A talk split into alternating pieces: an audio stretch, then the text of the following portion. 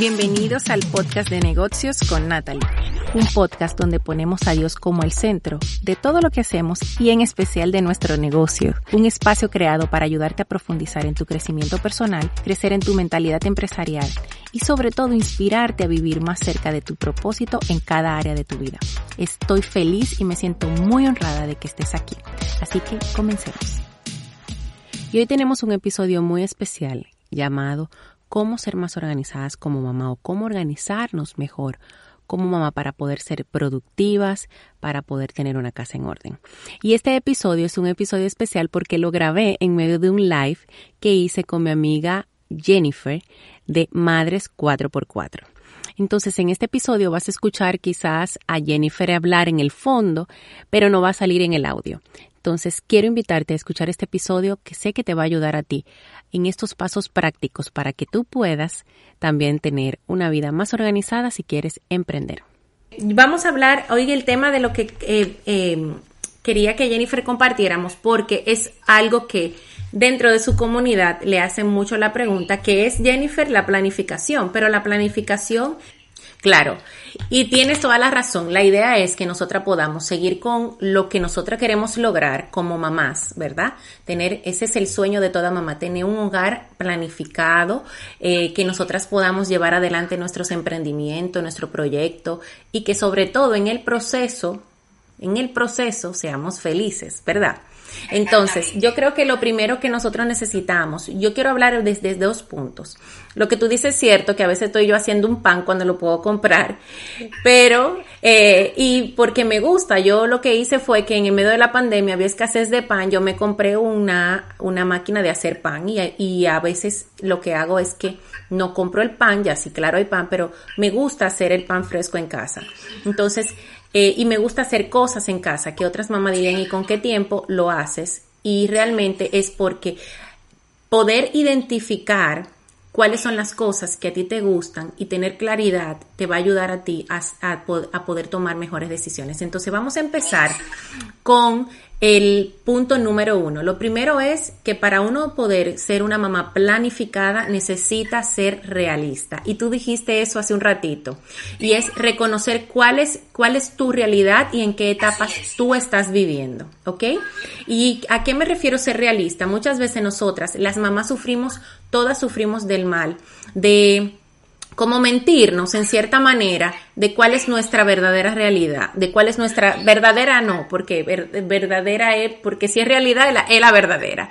Mentirnos en el sentido de que nosotras pensamos que el hacer más significa que vamos a ser más productivas y no tomamos en cuenta cuál es el entorno y la etapa en la que yo estoy viviendo en este momento. Y nos mentimos pensando que podemos hacer más cuando en real, realmente no estamos preparadas para hacer más o no estamos listas para hacer más o no hemos añadido las herramientas que necesitamos para poder hacer más. ¿Y, y, a qué me estoy refiriendo en este momento? Por ejemplo, en mi caso, en este momento, yo tengo que saber que mi realidad es que yo tengo un bebé de cinco meses. Y que por más pulpo que yo quiera hacer, yo nada más tengo dos brazos, dos pies y una cabeza. Entonces, a mí me toca esos dos brazos, esos dos pies, esa cabeza que tengo, sacarle el provecho de una manera inteligente, sin que yo termine estando loca o de mal humor o gritándole a los niños. Entonces yo necesito saber cuál es mi realidad. Y dentro de esa realidad, entonces yo voy a tomar mejores decisiones y no mentirme como mamá. Yo sé que mi capacidad como mujer que tiene cuatro hijos, a la hora de yo sentarme a crear algo, hacer ciertas cosas, va a ser muy limitada porque o me vence el cansancio, o tengo mi mente en, en, en, en, que tengo que, en algo pendiente. Entonces, saber cuál es tu realidad, ¿ok? Te va a ayudar a ti a tomar mejores decisiones. Funciona y lo que estás dispuesto a sacrificar. No, una de las cosas que, que se trabaja en coaching es y que cuando una persona no avanza es porque simplemente no está perdiendo algo.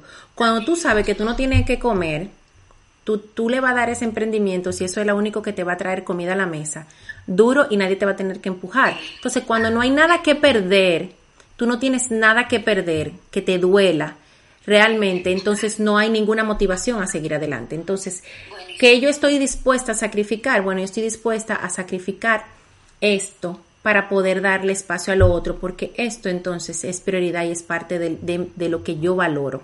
Entonces el punto número dos es reconocer por ejemplo, el, punto número uno hablamos que es ser realista.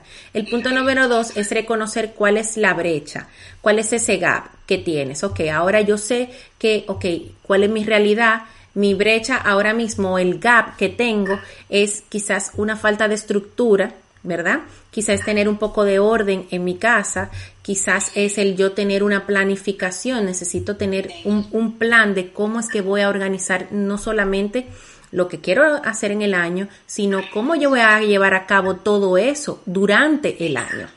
¿Verdad? ¿Cómo me voy a organizar mensualmente, eh, semanalmente? ¿Cómo voy a ver trimestralmente lo que voy a alcanzar? Entonces, lo que dentro de esa estructura de qué queremos lograr, cuando nosotros nos preguntamos qué es lo que yo quiero lograr, entonces yo digo, ah, ok, entonces si yo lo que quiero lograr es, yo por ejemplo, que siempre pongo el, mismo, el mismo ejemplo, perder peso, ¿ok?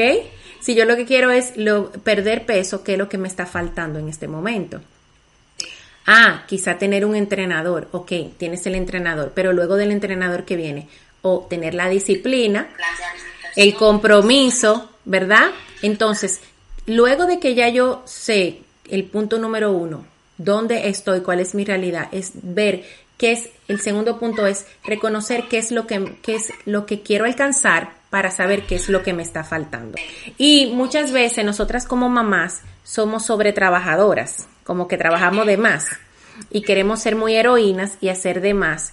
Y realmente culturalmente, como que cuando tú tienes varones, tú, ay, yo no lo voy a poner a fregar porque es que me va a romper el plato. ¿Para qué lo voy a poner a fregar? Mejor friego yo. O se va a tardar mucho, va a ser un reguero en la cocina.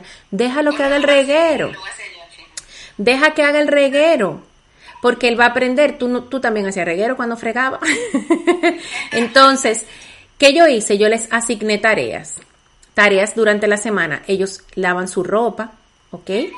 Eh, vuelvo y repito las edades, 12, casi 10 y 4 años. Ellos lavan su ropa, doblan su ropa y guardan su ropa. ¿Ok? Ellos friegan, sacan el lavaplato, limpian el piso, barren, despolvan, me limpian la ventana y a la mata que no se me mueren le echan agua, el chiquito. Entonces, ¿qué yo hice? Yo creo un horario en el que ellos puedan tener una rutina en la tarde que me servía de dos cosas. Una, para darles tareas a ellos qué hacer, porque era importante que ellos colaboraran dentro de la casa con lo que está, con, porque son parte de la casa y que no vieran a mamá solo haciéndolo todo, ¿ok? Porque luego me veían que yo estaba de mal humor y efectivamente estaba de mal humor porque yo estaba cansada, eh, yo, yo, yo estaba cansada de trabajar con los niños y todo y los involucré en las tareas de la casa. El punto número tres es crear ese plan definido con responsables. Ese plan, ¿cómo vamos a crear esa planificación? Y dentro de esa planificación, ¿quiénes son los que están involucrados? Yo tengo un video en mi Instagram que se llama los, los, los obstáculos que siempre veo que las mujeres tienen cuando quieren emprender, que por lo general es no tengo tiempo, eh, no puedo hacer esto, eh, cualquier, eh, mi esposo no me apoya. Entonces a veces es un problema de comunicación y un problema de organización. ¿Por qué? Porque al final, si tú, si yo no creo ese plan y de ellos no va a decir, ay mami, ¿sabes que yo lavo el baño por ti? Mami, ¿sabes que yo voy a sacar el lavaplato por ti? Eso no va a pasar. Pero yo necesitaba crear ese ambiente en mi casa en el que de acuerdo a las necesidades de nosotros como familia. También para mi esposo, o sea, lo mismo que yo sentía, lo sentía él. Porque a veces era él el que le tocaba bajar a hacer la cena, fregar en lo que yo estaba haciendo otra cosa. Y los niños seguían solo por nosotros estar haciendo las tareas del hogar. Entonces, el siguiente punto es eh, entrar en ese acuerdo familiar. Y sin acuerdo no se va a poder cumplir nada de lo que yo estoy diciendo si tú no tienes, si tú no creas ese acuerdo después, después que tú creas ese plan con tu familia, eso esa hoja se va a quedar ahí pegada. Olvídense, eso es como cuando usted está en un programa financiero, que yo sé que aquí está Carmen conectada. Si usted eh, crea, eh, quiere mejorar sus finanzas, pero luego usted le da la hoja de planificación para que usted planifique su presupuesto y usted esa hoja la llena el primero de enero y luego la vuelve a ver en diciembre y nunca la tocó en el año entero, ahí no hubo compromiso ni hubo acuerdo. De un acuerdo de usted comprometerse con eso que usted va a hacer. Entonces, el acuerdo es importante dentro de la familia porque incluye a todos los miembros. Mi realidad me llevó a ser más organizada.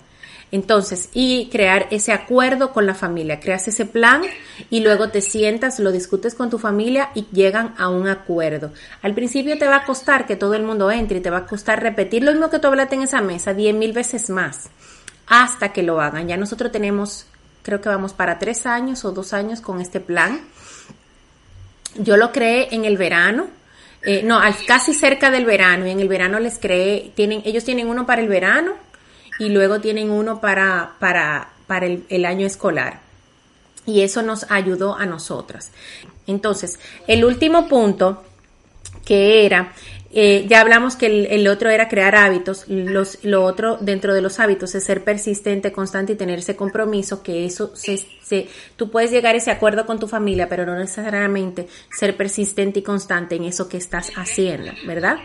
Y por último, es, eh, es que te apoyes de, de herramientas que te ayuden a llevar eso y que aprender a pedir ayuda, una herramienta o, una persona o algo. Por ejemplo, yo me di cuenta que eh, hace, ya les dije que tengo un bebé de cinco meses y hace cinco meses, una de las cosas que desde que yo llegué a este país, bueno, Jennifer me conoció yo acabando de llegar aquí. Eh, y entonces yo, una de las cosas que yo decía, en este país es un lujo tener una persona que te ayude en la casa. Eso es un lujo, porque dime tú, ¿cómo voy yo a pagar eso? Entonces, yo, eh, eh, pero era un bloqueo que yo tenía, era un bloqueo, porque yo tenía esa creencia de que eso era un lujo, entonces eso era algo inalcanzable para mí, ¿verdad? Así, señores, me lo pusieran a 20 dólares, que venían a limpiarme la casa por 20 dólares, yo decía, no, es que eso es caro, pero daba 30 por otra cosa. Entonces, a veces tenemos los conceptos y tenemos creencias limitantes que nos, eh, esa, esa puerta que te impide llegar a ese lugar. Cuando yo fui a dar a luz, me topé con la realidad de que me tocó dar a luz en medio del COVID, nadie pudo venir a ayudarme y yo dije, ¿sabes qué? Yo necesito ayuda, ¿qué hago? Traigo una gente que yo dije, no, lo que me cuesta traer una gente que luego, si luego viene y le toca quedarse, como pasó con unos amigos de nosotros, que se tuvieron que quedar en, fueron a una boda en Perú y se tuvieron que quedar en Perú por tres meses. Y ellos iban desde, desde Honduras, fueron a una boda por un fin de semana y le agarró el COVID. Cerraron los aeropuertos en Honduras, los aeropuertos en Perú y le se tuvieron que quedar en Perú tres meses. Eh, ¿Qué pasa si eso pasa? Yo traigo a alguien de República y le toca quedarse aquí tres meses en mi casa, yo recién parida con un muchacho que una gente tú la tienes un par de semanas, pero luego no la, no la puedes tener tanto tiempo. Yo decidí, no voy a traer a nadie lo que me costaba traer a alguien, voy a buscar a alguien que venga semanalmente y me ayude con la casa. Y señores, el dinero apareció para eso. Y no era que no había, era que yo veía que eso era imposible para mí. Y cuando yo me cuestioné, ¿pero qué es lo que es imposible? No, que eso es muy caro. ¿Qué es lo caro? Yo he averiguado cuánto cuesta realmente y, le he pedido a una persona que venga, me mire la casa y me diga cuánto. Y yo desde ese momento, yo tengo una persona que viene y me ayuda a la casa una vez a la semana. Y tú puedes decir, ay, pero quizá porque eso es el lujo, que es un lujo, porque tú lo puedes pagar. No, porque yo entendí cuáles eran mis prioridades. Y yo dije, a ver, esa persona me cobra tanto a la semana. Eh, ¿Cuánto duro yo en una sesión de coaching o cuánto me pagan a mí por una sesión de coaching? Que yo diga que yo no puedo pagarle a esa persona. ¿Por qué? Porque esa persona lo que me está librando a mí, lo que me está salvando, como dice mi hijo, eh, tiempo. ¿Por qué? Porque ella viene, me limpia la casa y yo cuando termino de trabajar, yo no tengo que hacer eso y me quita muchas horas de la semana. En las cuatro horas que ella viene a la casa, me quita horas y horas de, de, trabajo que yo me las distribuyo entre la semana. ¿Y qué yo hago? Yo bajo y me siento con mis hijos. Entonces, a veces nosotros no planificamos con una mente de, de, limitante y no vemos que quizás lo que nos lo, lo, que nos está limitando es una creencia que tenemos y por eso no pedimos ayuda, no vamos y damos ese paso, no comunicamos con nuestro esposo lo que realmente necesitamos eh, o, o, la creencia que puedas tú tener en este momento es que ¿por qué me voy a poner a mis hijos a fregar? Ay no, eso a ellos no les va a gustar eso. O mis hijos ponían cara que le daba asco cuando fregaban al principio. Y yo le compré unos guantes porque ya vamos a resolver, va, va, pero va a fregar, va a fregar.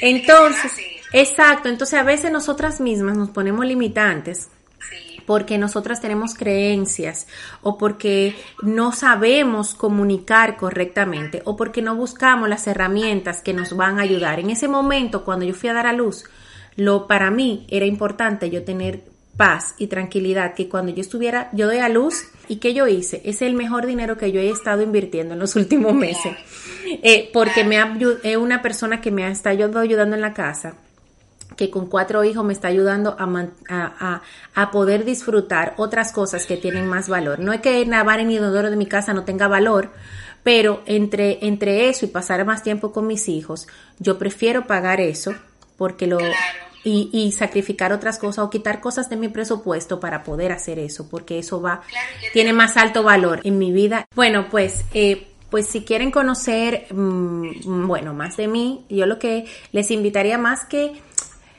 que conocer más de mí es, es que seas parte de mi comunidad. Yo tengo una comunidad de mujeres en las que eh, estamos ahí para apoyarnos. Yo creo mucho en la mujer. Yo vengo de esa mujer que pasó de ser la mamá que estaba sola en casa a ser una persona que tiene eh, empresas y negocios sin descuidar su casa, sin decir voy a dejar de ser esa mamá. Entonces yo, yo eso es lo que enseño. Esa es parte de mi propósito, centrado totalmente en lo que es Dios.